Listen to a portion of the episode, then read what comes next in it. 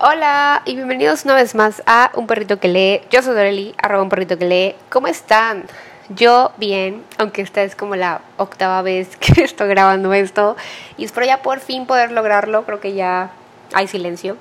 Pero bueno, yo estoy emocionada por este nuevo mes que acaba de comenzar y porque se aproximan grandes cosas para mí. Tal vez no sean tan grandes, pero para mí son grandes.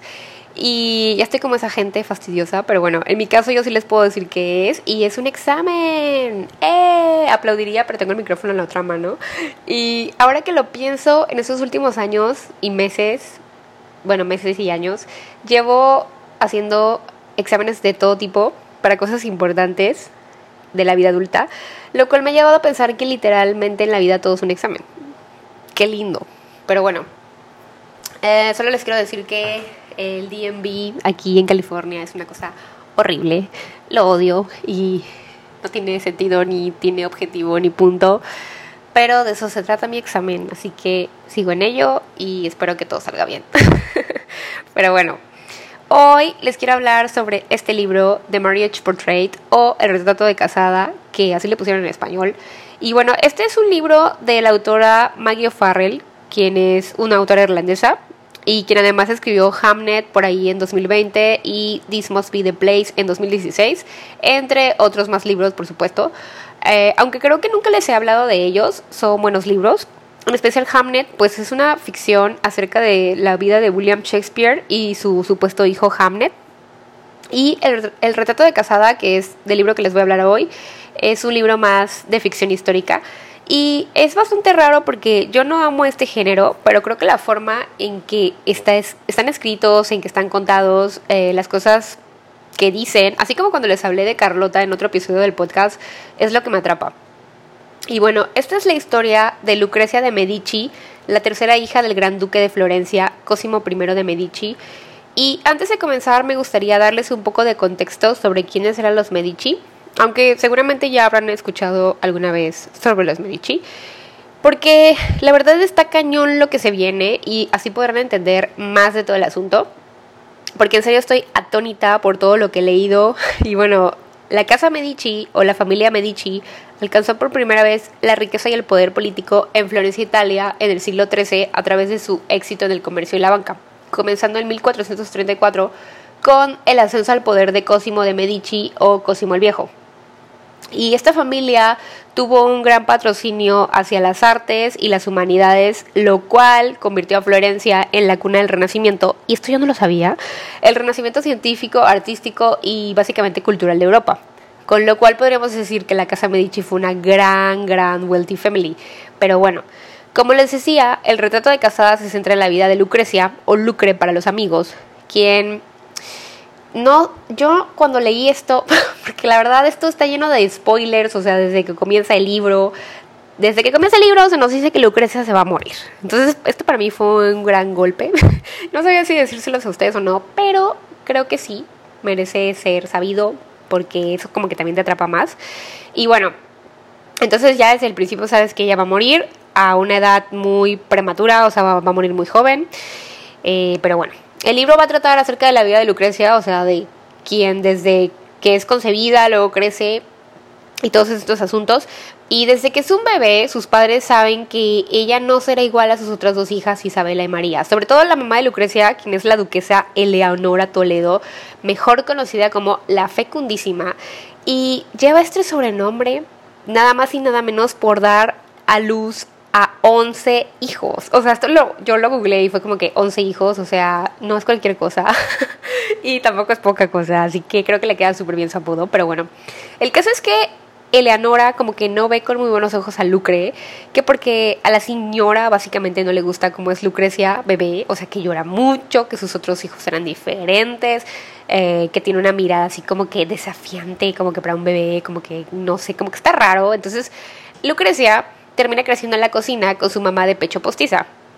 Porque en esos tiempos como que se acostumbraba que la servidumbre que también tenía hijos y estaba en lactancia, pues digo, si ya me bañas, ya me vistes, me haces de comer y todo, pues ¿por qué no también amamantas a mis hijos, verdad? Entonces, Lucrecia fue criada por su nana y gente que trabajaba en la cocina. y desde pequeña tuvo un gran ímpetu hacia las artes y el conocimiento, siempre escuchando hasta lo que no. Entonces ella fue creciendo y después comenzó a tomar unas cuantas clases con sus hermanos mayores, clases de pintura, de idiomas y demás, porque a los varones se les superentrenaba debido a que en el futuro o serían duques o harían algo para que la familia prevaleciera, tendrían un cargo ahí en la casa importante, y pues los hombres tenían que saber de absolutamente todo, ¿no? Eh, y muy por encima de todo, tácticas de guerra y pelear con espadas, saber defenderse, cuidar a la familia y demás pero bueno, ella solo recibía como un poco más de lo básico porque su padre sí estaba como muy, muy al pendiente de la educación que recibían sus hijos. Entonces ella se quedaba ahí en las clases escuchando de todo y haciendo sketches y pintando eh, porque tenía un gran talento además para la pintura. Y lo chistoso de todo es que luego el maestro o quien les daba las clases les preguntaba, por ejemplo, a Isabela así de que, oye, ¿te acuerdas la semana pasada cuando vimos esto? ¿Quién hizo tal cosa? Y era como que Isabela nunca sabía la respuesta y Lucrecia en su mente era como que, ah, es tal cosa, ¿no? Y ella siempre tenía la respuesta y la sabía, pero era como, mejor me quedo callada porque pues total yo solo soy una niñita, ¿no? Y esta clase es para mis hermanos y pues qué van a decir, ¿no? Pero ya desde ahí podemos ver que ella no era como cualquier niña, o sea, ella era una niña muy lista y, o sea, sabía qué onda, se aprendía las cosas y demás. Y bueno, ella vivía su vida en el palazzo en Florencia y era una niña, era libre, jugaba, comía lo que quería, era consentida por sus padres, pues, porque al fin y al cabo, pues estaba en otra posición económica, ¿no? Y pues era feliz. Hasta que un día una de sus hermanas, la mayor, María, muere y María estaba prometida para casarse con Alfonso II de Ferrara, quien sería el próximo duque de Ferrara. Entonces, la familia de Ferrara da los pésames y todo el asunto y rápidamente deciden que pues como Cosimo tenía más hijas, pues algo así como que necesito que mi hijo se case con otra de tus hijas, ¿no? Y el papá de Lucrecia es como que, ah, pero pues con quién, ¿no? Si Isabela también ya está prometida y pues ya eso es todo, ¿no? y ellos como que pues con, digamos, Lucrecia. Y pues hasta el papá como que medio se queda así, ¿no? De que tantito, tantito en el libro, que esto no sabemos si es verdad o no, yo creo que no es verdad, yo creo que esto solo es ficción. Porque, o sea, imagínense semejante cosa, Lucrecia tenía 13 años en ese momento, impensable a los tiempos de ahora, pero en esos tiempos era bastante común asegurar la herencia de los duques, casar a las familias con otras personas de su misma clase, los linajes, la riqueza y sobre todo el poder, o sea, se tenían que hacer las cosas de esa manera. Y bueno, resulta y resalta que Lucrecia está escuchando todo esto a través de la puerta y se queda se queda perpleja de que, pero cómo, o sea, ¿cómo va a casar? O sea, yo, si mi hermana se acaba de morir, ¿qué onda, no? Y sale corriendo y le cuenta todo a su nana, quien a su vez se queda impactadísima y le dice, mira, ah, un fulano de tal, digamos la mano derecha de Cosimo de su padre, bueno, en realidad se llamaba Vitelli, la mano derecha de su padre, uh, quien vendría siendo una persona que lo aconsejaba en todo momento. Seguramente él va a venir porque tendremos una conversación, él y yo. Tú no debes de decir nada, solamente yo hablaré y tú solo quédate callada y asiente con la cabeza y listo, entendido. Y entonces es como que un secreto entre ellas dos. Y resulta que Vitelli sí va. Y lo que quiere saber este hombre es si Lucrecia ya es una mujer, si ya tiene el periodo.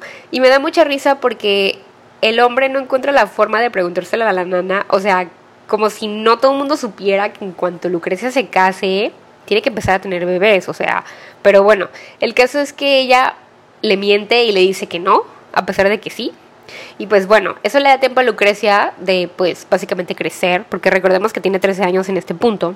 Y además, no se casaría inmediatamente porque Alfonso II ahorita anda en la guerra con Henry II de Francia. Entonces le van a dar como que un gap de dos años a Lucre todavía para que la boda se realice. Lo feo del asunto es que todo iba marchando bien, o sea, de que de decir la mentira de que no hay tal, no hay periodo, hasta que un día Lucrecia se para normal de su camita, pero ya han pasado varios meses, ¿no? O sea, se para normal de su camita y está ahí apreciando algo en su cuarto y de repente viene su mamá y hace un escándalo así de que casi le grita que la ama y que qué alegría tenerla como hija, una cosa así, ¿no? Y Lucrecia con cara de que pensando como tú jamás me dices nada así, ¿no? Y es en eso que se da cuenta por la cara de las mujeres de la servidumbre que está en el periodo, que se manchó y que no se había cambiado. Y todos así como de, oh no, ¡Ah! el periodo, wow, qué alegría. Hay que actuar sorprendidos, ¿no? Y es súper ridículo porque inmediatamente de que esto pasa, los papás de Lucrecia le hacen llegar una carta a los papás de Alfonso diciéndole, listo, ya, she's a woman. Y bueno, como sea. Pasan los dos años que les decía también y llega el día de la boda. Y pues ella no sabe ni qué onda, o sea, digamos que tendrá que ser a unos 15 para este momento, ¿no? Va a cumplir 15 o sea, ella no sabe qué es lo que le espera, no sabe lo que se espera que ella haga, o sea, su mamá solo le dice, hija mía, que te vaya bien, acá está la bendición, cuídate, chao. Y su padre igual. Y pues ya, ¿no? Viene la boda, Alfonso II la trata súper bien, se mudan a Forteza en, Bonden, en Bondeno, Italia, o sea, por ahí cerca, pero en otro lado. Y bueno, al principio mucho jijiji, jajaja, el duque Alfonso II la consiente, le da regalos, le compra animales, le da la mejor comida, la mejor bebida, la atención, le muestra su mejor cara y así, ¿no? Inclusive le dice que no la va a presionar para tener bebés, o sea, que todo su tiempo porque pues recordemos que ella es una niña y no sabe absolutamente nada de esas cosas, ¿no? Y bueno, así pasa un tiempo corto hasta que ya por fin pasa lo que tiene que pasar y pues Lucrecia lo odia, o sea, lo detesta porque solamente piensa como que se siente traicionada porque él le decía que la amaba y que no la iba a lastimar y para ella es como que una cosa horrorosa lo que está sucediendo y además recuerda lo que le decía su hermana mayor y su nana de que eso solo sería un momento, tú deja que el hombre haga lo que tenga que hacer y ya eventualmente te acostumbrarás y luego tendrás hijos y serás dichosa y una gran duquesa, ¿no? Y pues nada, ella, o sea, así pasa todas las noches y ella nada más no queda embarazada. Pero de momento todo está tranquilo y bien pues Alfonso también tiene que andar haciendo sus cosas de duque, ¿no? Arreglando asuntos y demás. Y está también esta otra cosa de que su madre tiene unos problemitas ahí con el papa, que la quieren exiliar a Francia, pero ella se quiere llevar también a sus hijas. Y el duque está como, pero ¿cómo crees? O sea, que el papa te va a decir cuando te vayas. Yo soy el duque y yo decido cuando te vas, ¿no? Como que yo tengo más poder sobre los demás. Y además, sobre todo, porque lo que le preocupaba al duque realmente era que si sus hermanas se iban, podrían casarse por allá y tener un bebé y pues ya sabemos que ahí habría un heredero y eso no le conviene al duque. Y bueno, hasta ese momento Lucrecia no había conocido ni a su mamá ni a sus hermanas, o sea, ni a la mamá ni a las hermanas de Alfonso II, rarísimos y me preguntan. Entonces Alfonso le dice, ¿sabes qué? Vamos a ir al castillo de Ferrara a que las conozcas y pues ya no, viajan hacia allá, pero olvidé decirles que la, la, servidumbre siempre murmura y se dicen cosas y se saben cosas y pues a oídos de Lucre llegó que la mamá de Alfonso estaba siendo exiliada a Francia por el Papa, todo porque la mamá se enviaba cartas con protestantes y con intelectuales y también le gustaba tomar la, Eucaristía de manera protestante y que incluso hizo esto junto con sus hijas. Y recordemos que Alfonso II y todos ellos pues eran súper católicos, ¿no? Entonces se le consideraba a la mamá una hereje y por lo tanto tenían que repatriarla. Así que cuando Lucrecia conoce a las hermanas de su esposo, se queda como que, ay, pero ¿dónde está tu mamá y tu otra hermana? ¿Acaso ya están en Francia? y Alfonso se queda como, ¿what? ¿Cómo sabías eso, no? Y obviamente Lucrecia se arrepiente en el instante que está preguntándolo y pues luego a solas el tipo la cuestiona y le dice que como supo, que quien le dijo y se altera un montón y ella como que no, pues solo lo escuché por ahí, ¿no? Y pues digamos que este sería el segundo error de Lucrecia, pues el primero fue cuestionar a su esposo cuando uno de sus sirvientes estaba recibiendo una golpiza, todo de que, o sea, un sirviente se le cayó una cajita y es como que a la mano derecha de, de Alfonso, Leonelo, se le hizo fácil de quedarle una golpiza ahí y entonces Lucrecia fue como que, oye, ¿qué te pasa? O sea, ¿qué onda? Téngalo. Y pues obviamente Alfonso le dice a Lucrecia, ¿sabes qué? Tú eres la duquesa, tú te encargas de tus cosas de duquesa, básicamente nada.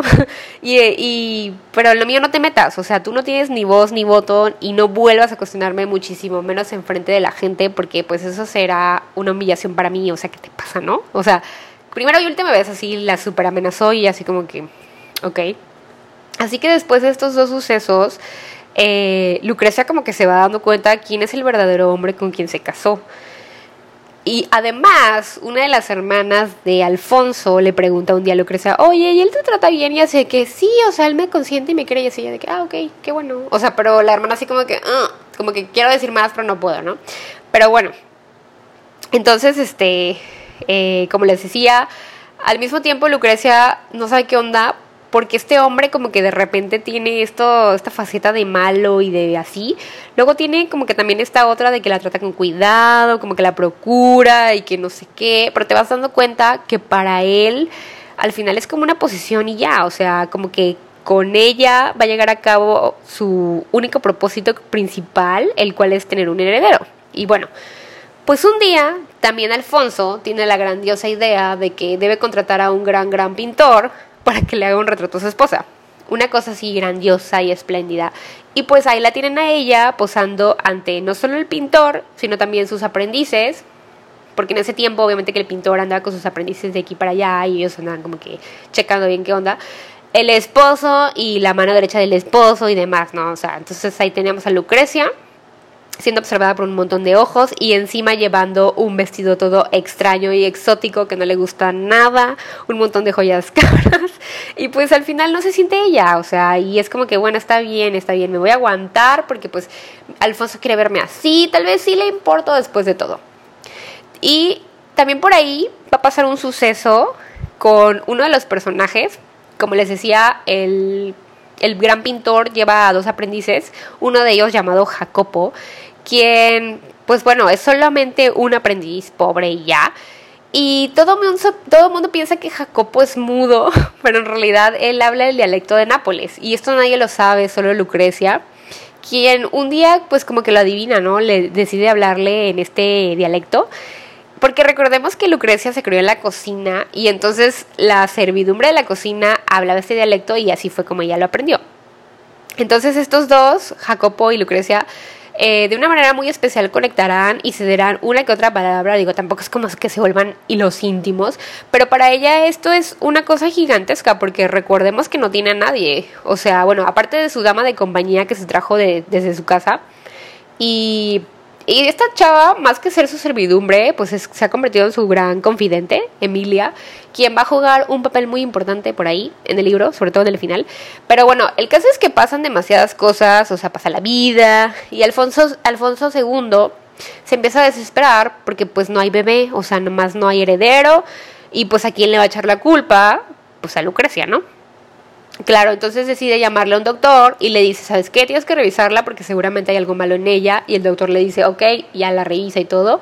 Y le dice, no hay nada malo en ella. O sea, es joven, llena de vida, está súper sana, buen peso, su corazón bien, esto bien, todo bien, ¿no? Pero Alfonso II insiste e insiste y pues al final de cuentas todo el mundo tiene que hacer lo que el duque requiera porque si no, pues que le corten la cabeza. O sea, no, pero pues imagínense contradecir al hombrecito ese es como que un gran peligro, ¿no? Entonces el doctor como que cede y le dice, ah, ok, bueno, se me ocurre algo, tal vez ella está demasiado llena de vida, demasiado excitement, así que que se calme, o sea, que no pinte, que camine poquito, que esté en su cama casi todo el día, unos jugos verdes ahí antes de comer, este, o sea, casi casi que le hace detox, ¿no? quítenle esas obras de arte de ahí también porque son too much, o sea, demasiado, porque se emociona y pues no, pónganle otras. Ah, y córtenle el pelo, porque lo tiene rojo del color del diablo. o sea, imagínense eso. Y pues ya hacen todo esto, pero eso sí, Lucrecia se corta el pelo a sí misma porque ella piensa, o sea, ya me han quitado todo, o sea, básicamente ya le quitaron hasta la dignidad, o sea, ¿qué más quieren de mí, no?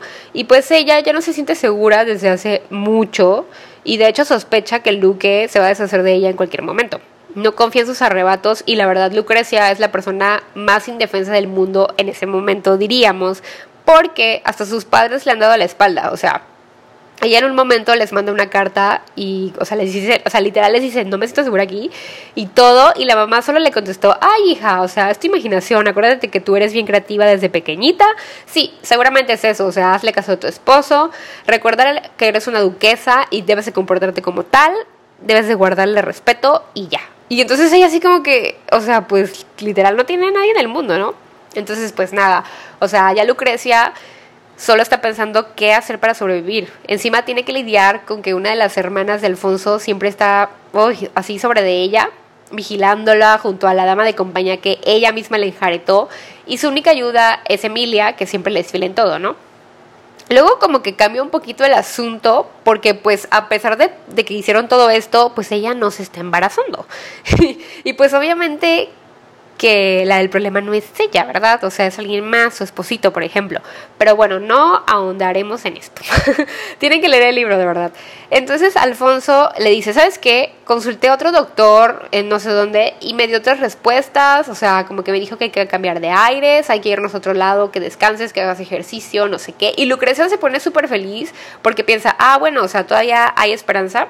Y ella cree que van a viajar a Delicia, un lugar donde ella ya había estado antes con, con su esposo y donde fue bastante feliz, pero pues en el camino se da cuenta de que en realidad se dirigen a otra parte y pues al llegar no le gusta el lugar. Y el lugar es como un castillito y hace frío y está medio lúgubre en el bosque. Y aunque tiene todas las comodidades para ella, eso no es lo que ella esperaba. Y él le dice, pues no importa, o sea, vamos a estar aquí, aquí mi padre me, me enseñó a casar cuando yo era un niño, no sé qué, vas a estar bien, eso te va a ayudar, ¿no? Y pues así continúan los asuntos en la vida hasta que ella, o sea, como que un día se da cuenta de que probablemente el tipo la está envenenando, o sea, de que como que le pone veneno en la, en la comida, ¿no? Y esto se lo cuenta Emilia, su compañera de toda la vida, pero pues ella como que no lo puede creer del todo, ¿no? Como que está como que un poco de que, mm, tal vez sí, tal vez no, pero igual le dice que la va a ayudar, ¿no? Y que se tranquilice y así. Y pues nada, en la noche a Lucrecia le da muchísima hambre porque pues ha dejado de comer así como mucho porque se está dando cuenta que como que la están envenenando y entonces decide ir a la cocina por un poco de pan y me encanta porque ella siempre que quiere ir en la noche a recorrer cualquier lugar de todos estos donde ha vivido, toma la ropa de Emilia o la túnica de Emilia y se la pone encima y pasa a ser invisible para todo el castillo. O sea, se vuelve una sirvienta más y ella es como súper feliz porque tiene absoluta libertad en este momento, ¿no? Y pues ya está en la cocina comiendo su pan cuando ve una puertita ahí en la cocina y se acuerda de algo que le dijo uno de los aprendices del pintor, este famosísimo, y ella no puede creerlo porque si hubiera planeado un escape así de perfecto ni siquiera le hubiera salido, ¿no? Y pues ahí tenemos a Lucrecia pensando en su próximo movimiento, o sea, de qué, qué, qué decidirá hacer, si abre la puerta, si se sale del castillo, si no. Y pues bueno, no les diré qué es lo que, lo que sucede ni cómo acaba el libro. Lo que sí les diré es que me gustó muchísimo, o sea, de verdad.